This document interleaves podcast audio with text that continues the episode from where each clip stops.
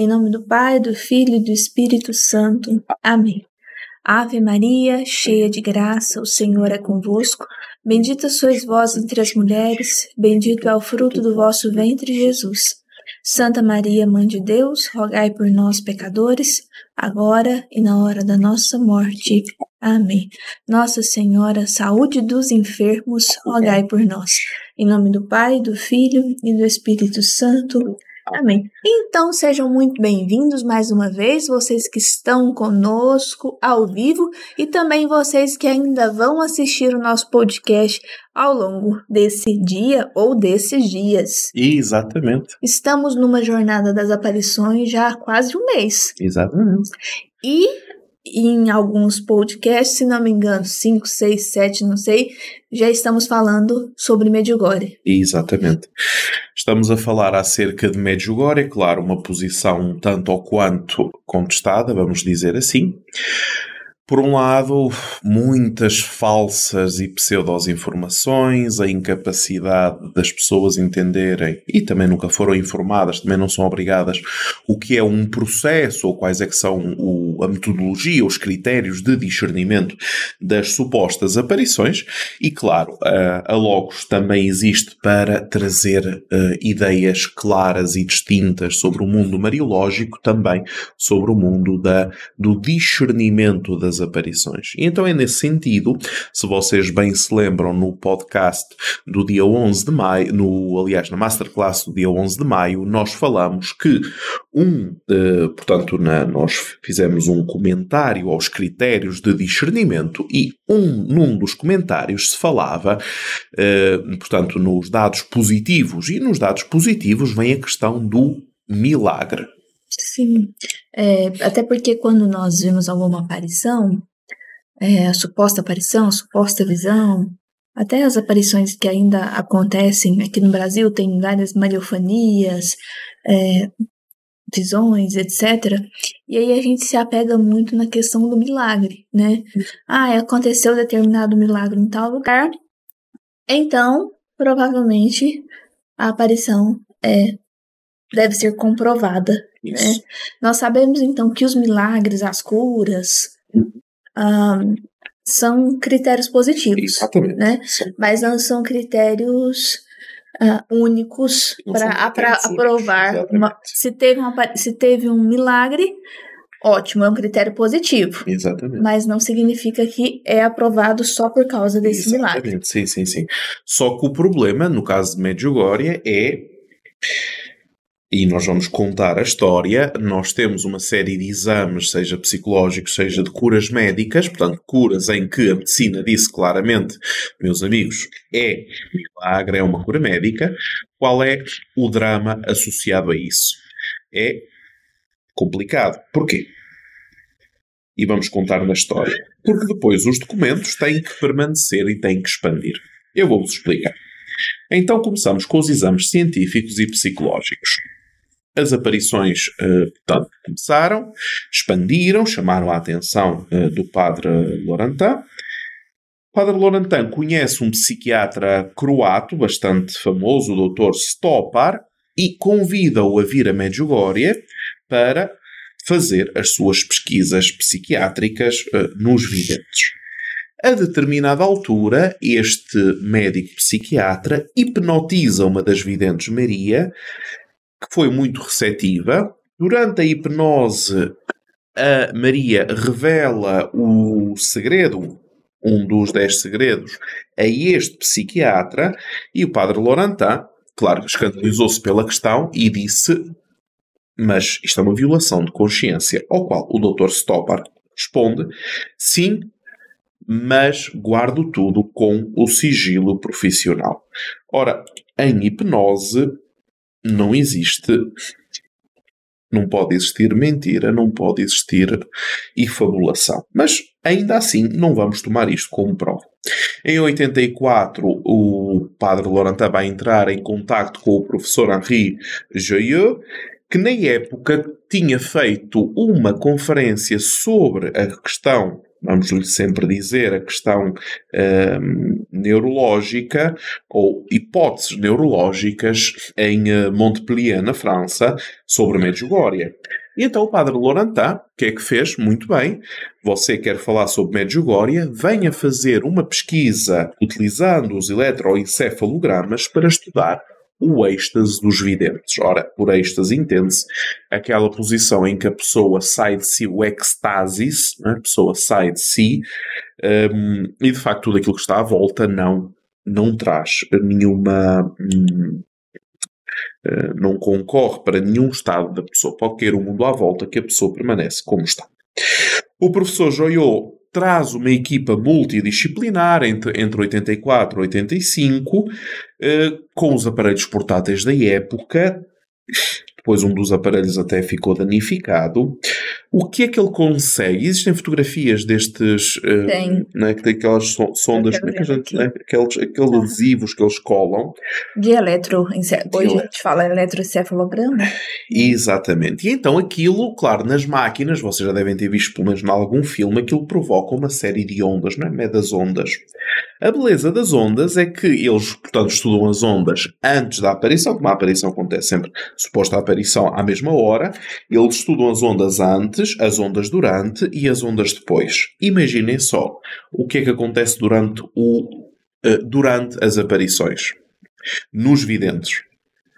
As ondas são sincrónicas. Uhum. Então, todos os videntes estão com o mesmo conjunto de ondas. Claro que são 10 ondas, eh, e vamos dizer mais tarde, depois eh, quiseram refazer novamente com novas máquinas, Sim. anos mais tarde, para, em vez de ter 10 trilhas, para ter 30 trilhas, para chegar ainda mais fundo, e os videntes disseram, já chega, não somos ratos de laboratório. Não é? Muito bem. Então, assim sendo, quando ele eh, viu isto, eh, derrubou-se uma teoria que fez escola, a teoria do, do doutor Charcot, que diria que as aparições seriam um fenómeno histérico, portanto um estado patológico, eh, por causa de uma coisa chamada desconexão estática por meio de hipnose. Claro que eu aqui não vou entrar em mérito, deixo aos psiquiatras a Uhum. linguagem técnica e as conclusões que o doutor, eh, o professor Joyot eh, e depois Laurentin na questão espiritual chegaram foram publicadas em 1985, eu penso que na Amazon, e depois foram, foi eh, traduzido em várias línguas, chama-se Étude médicale et scientifique sur les apparitions de Medjugorje. 1985. Pouco tempo depois, portanto a partir de 85, também os médicos italianos se interessaram e então eh, o que é que eles fizeram? Eh, o doutor Frigério, Matalia e Bianchi fizeram um dossiê ci- científico sobre Medjugorje. O que é que eles fazem? Colocam os vários estudos juntos e constituem, aqui é a beleza de Medjugorje, constituem uma equipa médica chamada ARPA, que ainda hoje em dia existe, chamada Associação Regina Pacis, eh, Pacis, portanto, a Rainha da Paz, e esta associação, de, de, portanto, de médicos, de profissionais, eh, chega, faz 10 estudos, eh, 10 estudos médicos sobre curas, em Medjugorje e chega a 10 conclusões também teológicas favoráveis a Medjugorje. O Papa João Paulo II recebe estes relatórios, envia-os ao cardeal uh, Ratzinger e, de facto, tanto o juízo negativo proposto pelo arcebispo Zanich, a coisa começa a ficar, uh, começa a ficar complicada. Em, no, em 98, o padre Ivan, pároco de Medjugorje, convida uma série de médicos. Deixa eu só te, te faz, fazer uma pausa aqui, porque quando nós vamos ler a parte histórica, ah, o Dom Zanit é, colocou um juízo, uma posição negativa, ah, e o, o outro bispo também anterior coloca também uma posição negativa, e a gente fica nessa parte histórica sem compreender o contexto, né? Ah, ou porque ele era mau, perseguidor dos, dos videntes, né? Ou porque é só uma questão de falta de devoção. E aí a igreja diz não, né? É melhor é, a gente cancela aqui seu julgamento negativo e pronto, acabou. Não é bem assim a, a história. Assim, não. Né? Então agora a gente começa a compreender por que, que a igreja, numa instância superior, derru derruba né, esse julgamento negativo a princípio né, e fala: não, vamos esperar um pouquinho mais de estudos. Isso. E agora a gente começa a compreender que tipo de estudos que deram uma pausa nesse é. julgamento negativo do Don Zanit. Né? Se alguém quer de paraquedas neste podcast, tem que ver os anteriores sobre Medjugorje. Sim, para compreender melhor. Porque aquilo que nós estamos a fazer em pequenos episódios é todo um documentário, se quisermos. Então, em 98, o pároco de Medjugorje, portanto, o franciscano Landeca, Landeca, Ivan Landeca, eh, convida um grupo de 14 médicos e psicólogos austríacos e italianos a realizar uma pesquisa psicofisiológica sobre os videntes. Os videntes são submetidos a vários testes psicológicos, mas não eletrónicos, como eletroencefalograma e eletrooculograma. E essa pesquisa vem publicada em 1998 numa obra com o título I Veggenti di Medjugorje Ricerca Psicofisiologica. O professor Joyo e a sua equipa retornaram muitas vezes a Medjugorje para pedir para poder realizar novos testes com dispositivos mais modernos, uh, neste caso as tais 30 curvas, Uh, para continuar a verificar esta sincronia nos videntes uh, na, quando entram em êxtase. Contudo, os videntes não, não aceitaram, uh, porque, como, como tinha sido dito, eles continuam a aparecer como ratos de laboratório. Nesse aspecto, o, um dos membros desta equipa vai dizer que um dos videntes não tinha realmente entrado em êxtase.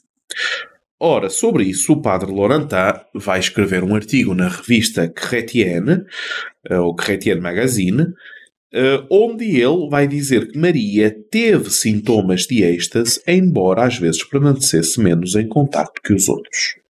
É? Então, essa vidente que ele disse que não, que não havia entrado em êxtase é a Maria. Né? Isso. As medidas tomadas pelo professor Joyot e René Laurentin para obter a, a, permissão para realizar os testes eletrónicos mais eficientes não levaram a nada, especialmente porque os videntes uh, disseram já chega. E aqui termina a questão dos testes uh, psicológicos dos videntes. Quando vamos para as curas médicas, René Laurentin vai acompanhar o estudo das curas registadas pela paróquia e publicar numa obra em francês Aparições da Virgem Maria Medjugorje. Até 1986 temos 291 curas, a partir de 1987 já vamos com mais de 300. E aqui acontece um problema porque esta associação, a Associação Regina Pacis, a ARPA, começa a realizar um estudo metodológico sobre as curas, cria um escritório só para as descobertas destas curas milagrosas de Medjugorje, decidem fazer uma grande documentação acerca disto, compram inclusivamente uma propriedade em Medjugorje, mas depois vem a guerra. Ora, a partir do momento em que vem a guerra, suspendem essa, suspendem essa atividade.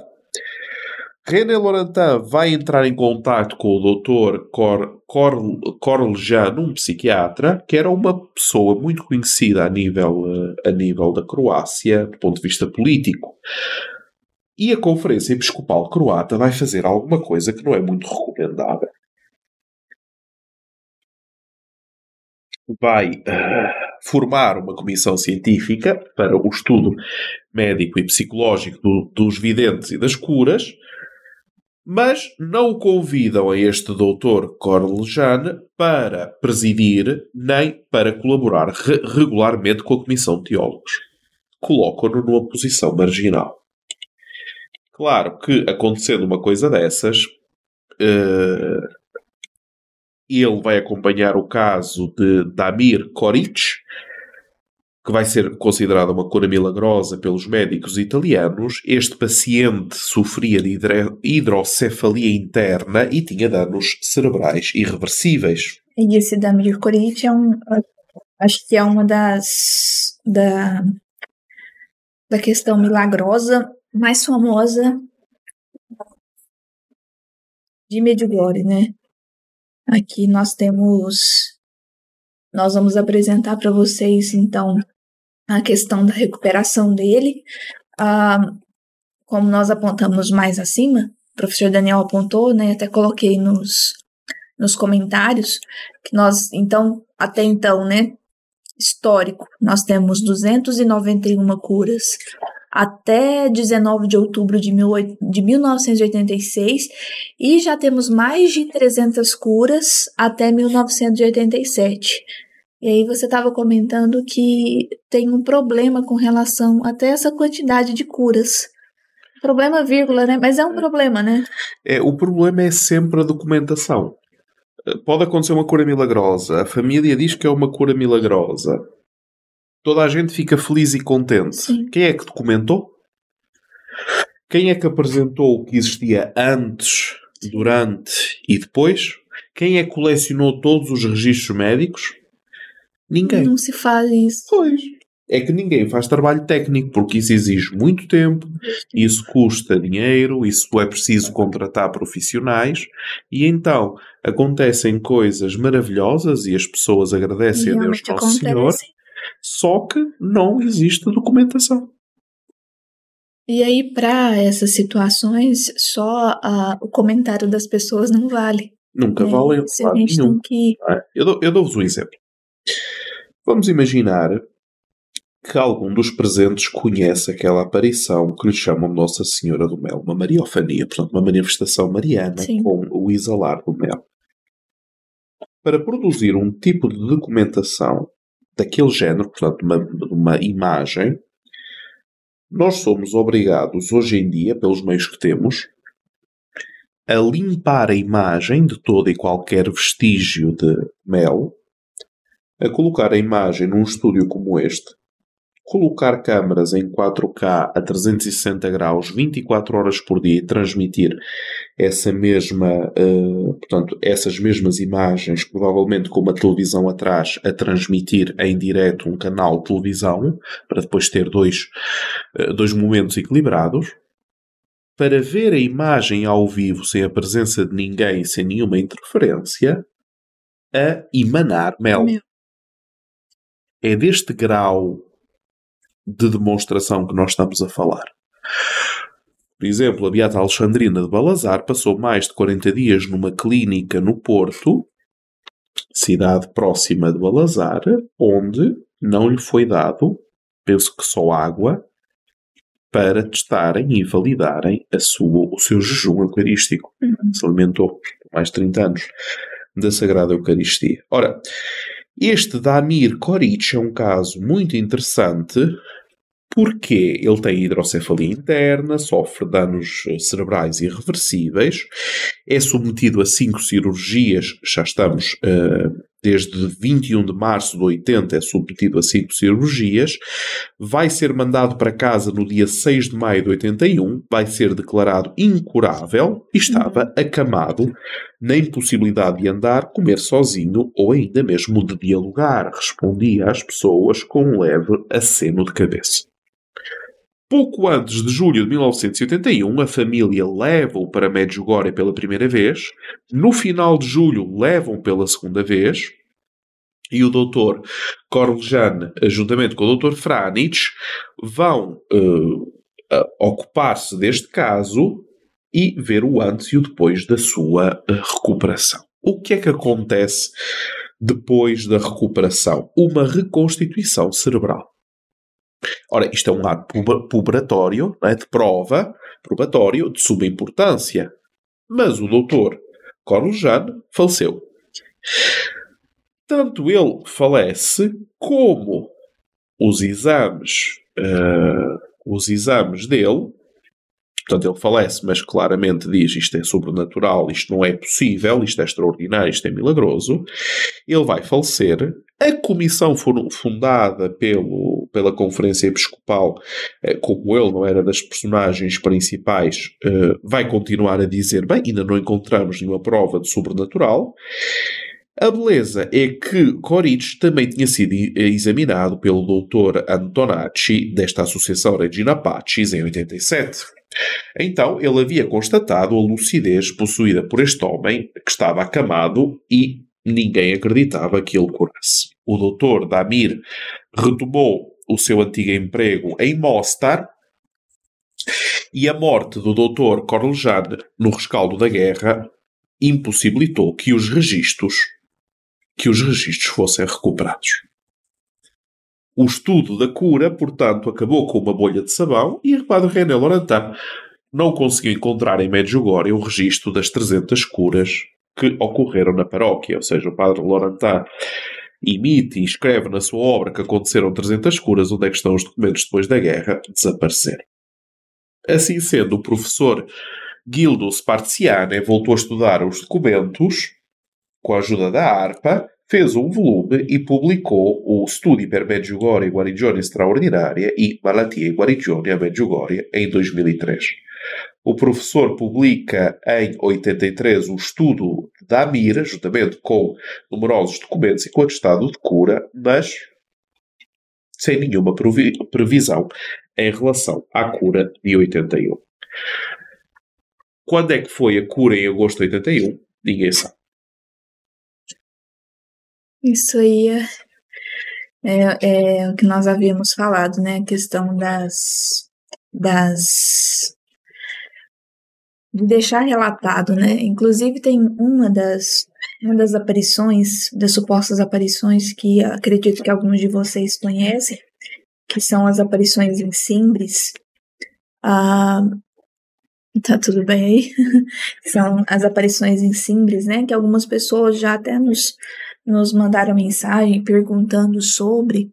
E é necessária essa questão dos relatos, né? Existem pouquíssimos documentos, inclusive uma das, das mariofanias, que inclusive nós estamos é, tendenciosos a estudar, é, são, é realmente essa mariofania de Nossa Senhora do Mel, Inclusive, é uma mariofania que eu já tive a oportunidade de ver de perto, mas como o professor Daniel disse, há necessidade de, de relatar dessa forma, né? Retirar todo o mel que existe, o mel, azeite e sal, se não me engano, que existe na imagem, e poder fazer todo esse estudo mais aprofundado, tanto na questão científica, né?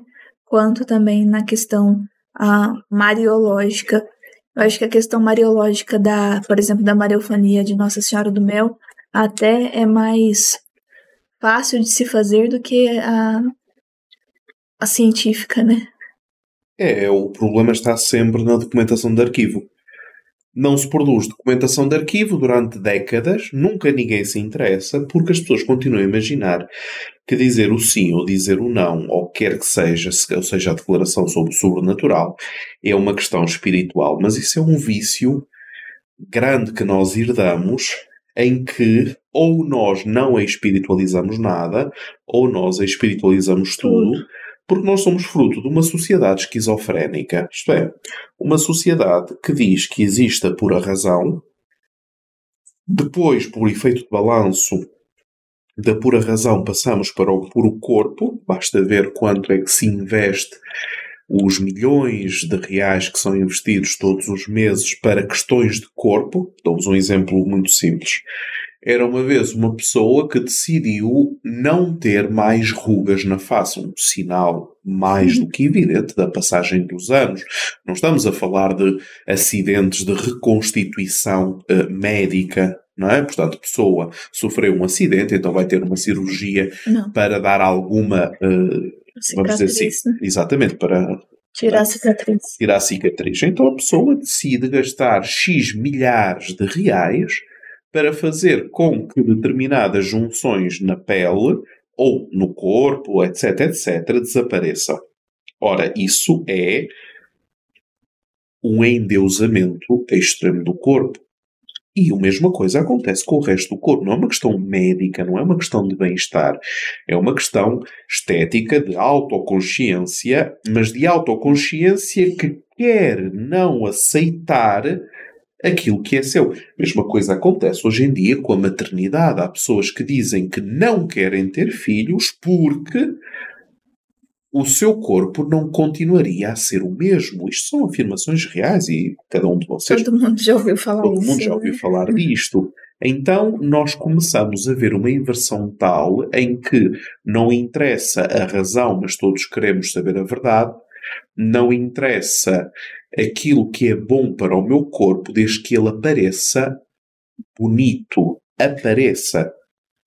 Não é que ele seja saudável, é aparecer bonito. Ora, isto provoca, esta esquizofrenia, do ponto de vista espiritual, provoca uma dissociação. Então começa-se a vender no nosso tempo, começa-se a vender uma espiritualidade desencarnada, isto é, uma espiritualidade que pode prescindir da razão, que pode prescindir do corpo, para fazer entrar num homem, o homem numa espécie de bem-estar, com muitas aspas, que supostamente é harmonioso, que retira o homem para fora da realidade e vamos lhe chamar pura transcendência, então os supostos videntes entrariam numa pura transcendência que não tem a ver nem com a razão nem com o corpo, e isto é perfeitamente uma ideologia. Sim. E tudo é muito passageiro, né? Tudo é muito. Momento. Muito efêmero, né? É, é. É, então vamos falar de determinada como, por exemplo, nós estamos vendo aqui com o podcast de Medjugorje. Todo mundo quer saber, todo mundo quer entrar no vídeo dos segredos e das mensagens de Medjugorje. Mas ninguém quer fazer o caminho completo para compreender do início, compreender Isso. do início ao fim. Não é o que o professor Daniel está falando ou eu esteja falando, mas é o que realmente são os fatos, tanto históricos. Hoje nós estamos apresentando os fatos científicos também Isso. da questão das curas, é, e não é só a questão espiritual, mas todo o trajeto. Aí você vai ver ali as visualizações, quando nós falamos de segredo, todo mundo procura. Agora, o caminho histórico aí já não é tão agradável assim. Exatamente. Então, depois continuam-se a formar legiões de pessoas que, apesar de terem um acesso completo e gratuito à informação documental acerca de Medjugorje, preferem o caminho do imediato, o caminho da emoção do momento. Então é ou não é? Então vocês são a favor ou contra? E depois, claro, como vocês podem imaginar, chovem todo o tipo de comentários e de supostas acusações eh, de sermos contra a favor, quando nós não somos nenhuma autoridade competente para emitir qualquer tipo de juízo. Né? Não somos uma instância que tem que emitir um juízo. E isto leva-nos a outra conclusão, que é essa de quando nós tratamos das aparições de Medjugorje e de outras aparições, a dificuldade que nós ainda temos de vê-las como acentuações e ecos da única revelação de Deus. E isso continua a ser um problema complicado. É. E então. E é isso. Nós temos até, vou colocar, pedir para o professor Daniel colocar aqui um, a obra, né, para mais informações sobre a, essa última cura que nós falamos. Exatamente, esta cura de Damir Koric, vocês têm o, a obra uh, La Vierge apparaît, elle, à Medjugorje, 1991, do padre Laurentin, que depois certamente foi traduzida, é uma questão de vocês pesquisarem um pouco no Google, uh, em que o padre Laurentin, que já faleceu infelizmente, tive a ocasião de o conhecer pessoalmente em dois episódios, ehm, ele tenta o melhor que pode, o melhor que sabe, documentar quase a título pessoal, praticamente, documentar, porque ele sabia que se não fosse documentado, toda esta informação não seria coletada por ninguém. Portanto, documentar e publicar não significa aprovar. É, e também, uh, mesmo que ele não tenha ele não tenha visto em vida tanto resultado, né? Ah, sim, sim. Dele, mas daqui uns anos vai ser graças ao trabalho dele Exato. que muita coisa vai ocorrer, né? Que vai Exato. correr muita coisa a respeito de Medjugorje e também de tantas outras aparições, porque ele deixa uma base né, para tantas outras que ainda estão acontecendo e que ainda uhum. acontecerão.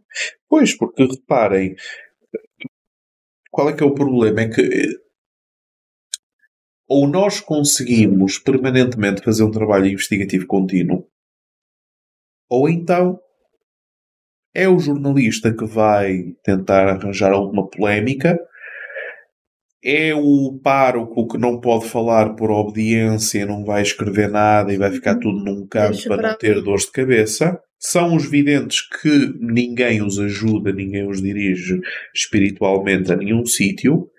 E pobrezinhos têm sempre o mesmo problema, são praticamente abandonados, e nós vimos isso em La Salette, praticamente abandonados num canto, ou cala-te, ou então eu não quero saber da experiência que tu tiveste. Sim. Quem sabe se o terceiro milénio será diferente. E amanhã, sexta-feira, amanhã já é sexta-feira.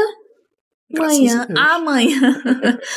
e amanhã nós teremos o nosso último episódio de Medjugorje. Exatamente, nós amanhã vamos, até por uma questão, eh, uma questão documental, nós vamos construir uma cronologia muito prática, muito, muito telegráfica, se quisermos, de todas as afirmações, ou das mais importantes afirmações das diversas personagens, de forma cronológica, até aos nossos dias, eh, sobre Medjugorje. Nós termos esta pessoa neste ano posicionou-se desta forma, esta pessoa neste ano posicionou-se daquela forma. Isso. Então amanhã está imperdível a sua uhum. participação aqui e não deixe de convidar outras pessoas, porque amanhã nós vamos fechar com chave de ouro, como nós dissemos aqui, Exatamente. fechar com chave de ouro as supostas aparições de Medjugorje. Então, hoje à noite nós estaremos numa outra cidade também.